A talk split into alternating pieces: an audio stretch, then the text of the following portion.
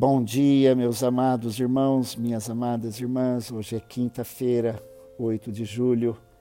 Eu quero ler a palavra de Deus com cada um de vocês. Termos uma meditação e também um tempo de oração. No livro do profeta Isaías, no capítulo 6, nos diz o seguinte, a partir do primeiro versículo: No ano da morte do rei Uzias, eu vi o Senhor assentado sobre um alto e sublime trono e as abas das suas vestes enchiam o templo. Serafins estavam por cima dele, cada um tinha seis asas, com duas cobria o rosto, com duas cobria os pés e com duas voava. E clamavam uns para os outros, dizendo: Santo, Santo, Santo é o Senhor dos exércitos, toda a terra está cheia da sua glória. Os umbrais das portas se moveram com a voz do que clamava e o templo se encheu de fumaça. Então eu disse: Ai de mim, estou perdido, porque sou homem de lábios impuros e habito no meio de um povo de lábios impuros. E os meus olhos viram o Rei, o Senhor dos exércitos. Então um dos serafins voou para mim, trazendo na mão uma brasa viva que havia tirado do altar com uma pinça com a brasa tocou a minha boca e disse: Eis que esta brasa tocou os seus lábios. A sua iniquidade foi tirada e o seu pecado perdoado. Depois disto ouvi a voz do Senhor que dizia: A quem enviarei e quem há de ir por nós? Eu respondi: Eis-me aqui, envia-me a mim. Meus amados irmãos, minhas amadas irmãs, o profeta Isaías foi tremendamente usado por Deus. O profeta que mais falou sobre a vinda do Messias, a pessoa maravilhosa de Jesus, foi esse profeta.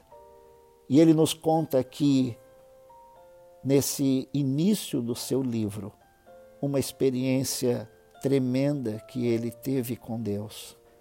Ele diz que no ano da morte do rei Uzias, não sabemos exatamente que tipo de ligação ele tinha com o rei Uzias, mas ele ficou tremendamente abalado quando ele soube da morte do rei. Eu imagino Isaías entrando na sala do trono. Ele tinha intimidade, provavelmente, com o rei Uzias. Ele viu aquele trono vazio. Uma aflição enorme tomou conta do coração do profeta. Quando as aflições tomam conta do coração de cada um de nós, o que fazemos? O que devemos fazer? Devemos fazer o que Isaías fez, ele correu para a presença de Deus. Ele vai ao templo e no templo ele tem uma visão tremenda. Ele não imaginava o que Deus estava preparando para ele, para um coração tão desesperado e angustiado pela morte do rei Uzias. Isaías viu a Deus. Foi uma visão que ele teve.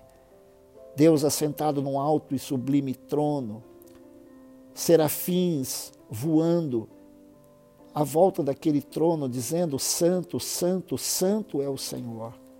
Mas o que acontece em seguida? Isaías não tem um momento de êxtase, de alegria, pelo contrário, ele dá um grito dizendo: Então eu disse, ai de mim, estou perdido, porque sou homem de lábios impuros e habito no meio de um povo de lábios impuros, e os meus olhos viram o Rei. Naquele momento, Isaías foi confrontado com a santidade de Deus. E meus irmãos, minhas irmãs, quando nós somos confrontados com a santidade de Deus, nós vemos a nós mesmos o nosso estado de alma, de coração. Isaías então confessa que ele era um homem de lábios impuros. Habitava no meio de um povo também de lábios impuros, ou seja, Isaías não estava fazendo diferença. Jesus disse que a nossa boca fala daquilo que o nosso coração está cheio. Eu ouvi alguém dizer com muita propriedade que o nosso estilo de vida reflete o Deus que nós adoramos. A forma como nós nos conduzimos, as palavras que usamos, a nossa conduta, o nosso dia a dia, diz que Deus nós estamos servindo. Será que nós estamos servindo o Deus da Bíblia, que é um Deus santo? Lá em Hebreus 12, 14 diz que sem santidade ninguém verá o Senhor.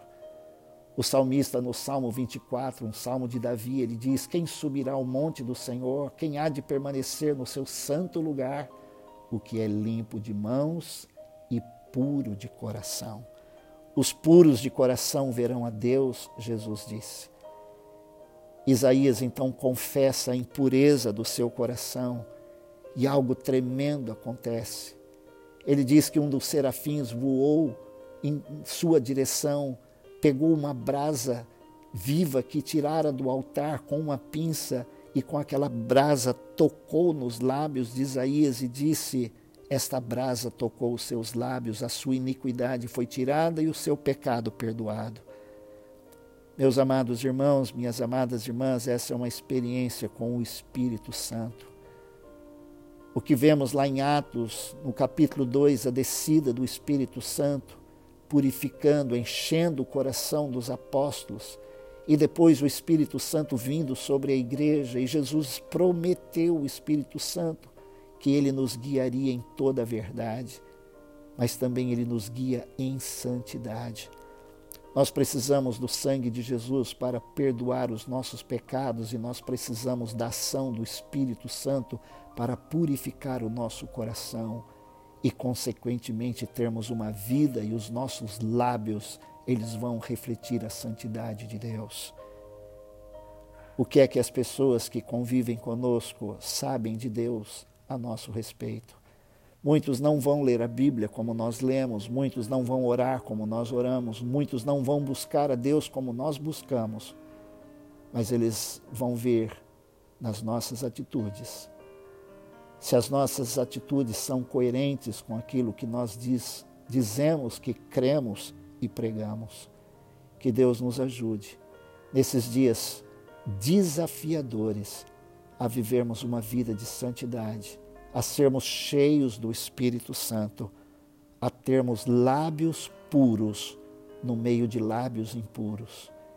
Que essa sociedade não nos influencie, mas que nós possamos influenciar aqueles que estão ao nosso redor. Vamos orar. Amado Deus e querido Pai, que privilégio estar com cada um dos meus irmãos e irmãs e diante da tua palavra. Senhor, nesse desafio para cada um de nós de vivermos uma vida que glorifique o teu nome. Senhor, dá-nos um coração puro. Examina o nosso coração, assim como Davi Disse: Sonda-me, ó Deus, e conhece o meu coração. Vê se há em mim algum caminho mau, venha me livrar.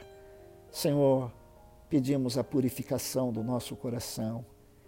Pai, nós precisamos do sangue de Jesus que nos purifica de todo pecado e da ação do Teu Espírito que nos santifica, nos, ajude a, nos ajuda a viver uma vida que glorifica o Teu nome.